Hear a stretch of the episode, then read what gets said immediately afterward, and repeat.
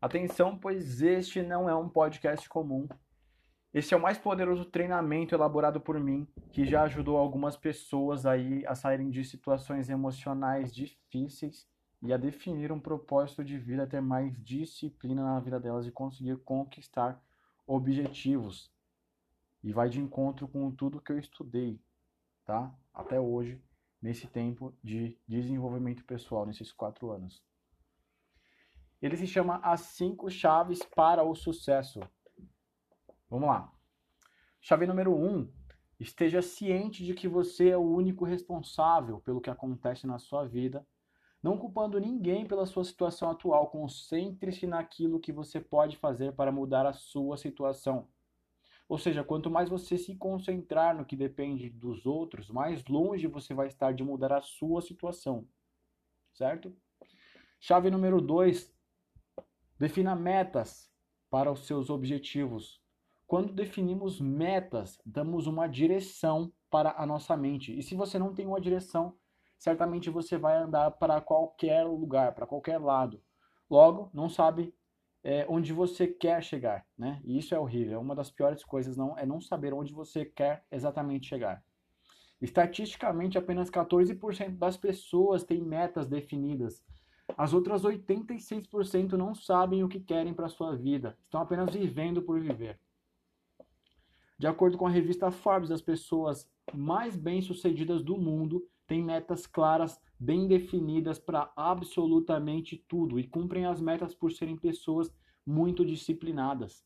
Né? Como definir as metas? Com objetivos e rotinas, colocando dessa forma: objetivo, meta e rotina. objetivo é a coisa maior, meta é o que vem dentro dos objetivos e a rotina é o que você vai aplicar todos os dias, um dia após o outro, para chegar lá no seu objetivo, né? Cumprindo meta por meta. Ok? Chave número 3. Tenha toda a sua semana bem organizada em uma agenda. Se você não tem uma agenda, nada do que foi falado aqui vai valer a pena. Se você não tem uma agenda, você não vai cumprir os seus objetivos. E mais importante do que ter uma agenda é ser fiel a essa agenda. Faça o planejamento semanal sempre no domingo, sempre no domingo, tá? Para ter clareza de como será a sua semana. A agenda também vai servir como um registro de tudo o que você fez para chegar onde você quer chegar e no futuro para chegar onde você está no momento, certo? E assim, quando você chegar lá na frente, você vai saber exatamente o que fez, exatamente o caminho, vai ter a fórmula da sua agenda. Chave número 4. Elimine as distrações da sua vida, parando imediatamente, agora, com todos os hábitos que não te aproximam do seu objetivo que você busca, você busca um objetivo, você tem que parar com os hábitos que não, não estão te levando para ele. Cientificamente comprovado que você só consegue se concentrar no nível profundo em alguma coisa, qualquer tarefa, se você passa mais de 30 minutos dando atenção somente àquela tarefa. Menos do, menos do que isso é um, é um nível raso de concentração. Sem WhatsApp, sem Facebook, sem notificações de e-mail ou qualquer outra coisa que possa te distrair para pra pensar, porque o atirador de elite ele usa tampões de ouvido? É só por causa do barulho da arma? Não, ele está mais do que acostumado com aquilo. É porque ele não quer nenhum tipo de interferências entre ele e o alvo que ele quer atingir. Certo? E a chave número 5, a última e uma das mais importantes também. Mantenha a disciplina sempre presente na sua vida, buscando fazer o que tem que ser feito, no momento que tem que ser feito, com a intensidade que tem que ser feito, com a devida atenção que tem que ser feito, mesmo que você não tenha vontade de fazer aquilo naquele momento. Mesmo que pareça muito difícil, o resultado aparece com pequenas tarefas ao longo da jornada em busca do seu sucesso. E nesse caminho vão aparecer muitas coisas que você vai olhar e dizer: pô, eu não estou nem um pouco afim de fazer essa tarefa hoje. Não estou nem um pouco afim de, de, de fazer isso hoje. Mas não se trata de fazer o que você quer, o que você está afim ou não, tá? Se trata de chegar onde você precisa chegar a qualquer custo, ponto, certo? Imagina o que um cego não faria para voltar a enxergar, o que um, um paraplégico não faria com toda a disposição para poder voltar a andar. Perceba que a necessidade é o que nos move. Então aprenda a criar dentro de você a necessidade de vencer, a necessidade de ser um vencedor, uma vencedora. tá? Essas são as cinco chaves para o sucesso, é o princípio básico do que eu trago aqui e do que eu estudei até hoje para atingir o seu sucesso, atingir o seu objetivo. Eu espero que eu tenha ajudado com esse podcast, com essas ideias, com essas chaves aqui, para que você possa atingir uma a vida que você sempre sonhou, uma vida maravilhosa, uma vida abundante de fato. Muito obrigado, compartilhem esse áudio se fez sentido para você. Valeu, até o próximo. Olá, eu sou o Felipe Santos e esse é mais um capítulo do meu podcast, onde eu vou falar para vocês a importância de ter um propósito de vida bem definido. Vamos lá. O que, que eu entendo por propósito de vida? O seu objetivo final, aquilo que você quer, aquilo que é o motivo pelo qual você vive, pelo qual você levanta todos os dias para fazer o que você faz, né? Se a pessoa não tem um propósito de vida bem definido, a pessoa não sabe onde ela quer chegar, tá?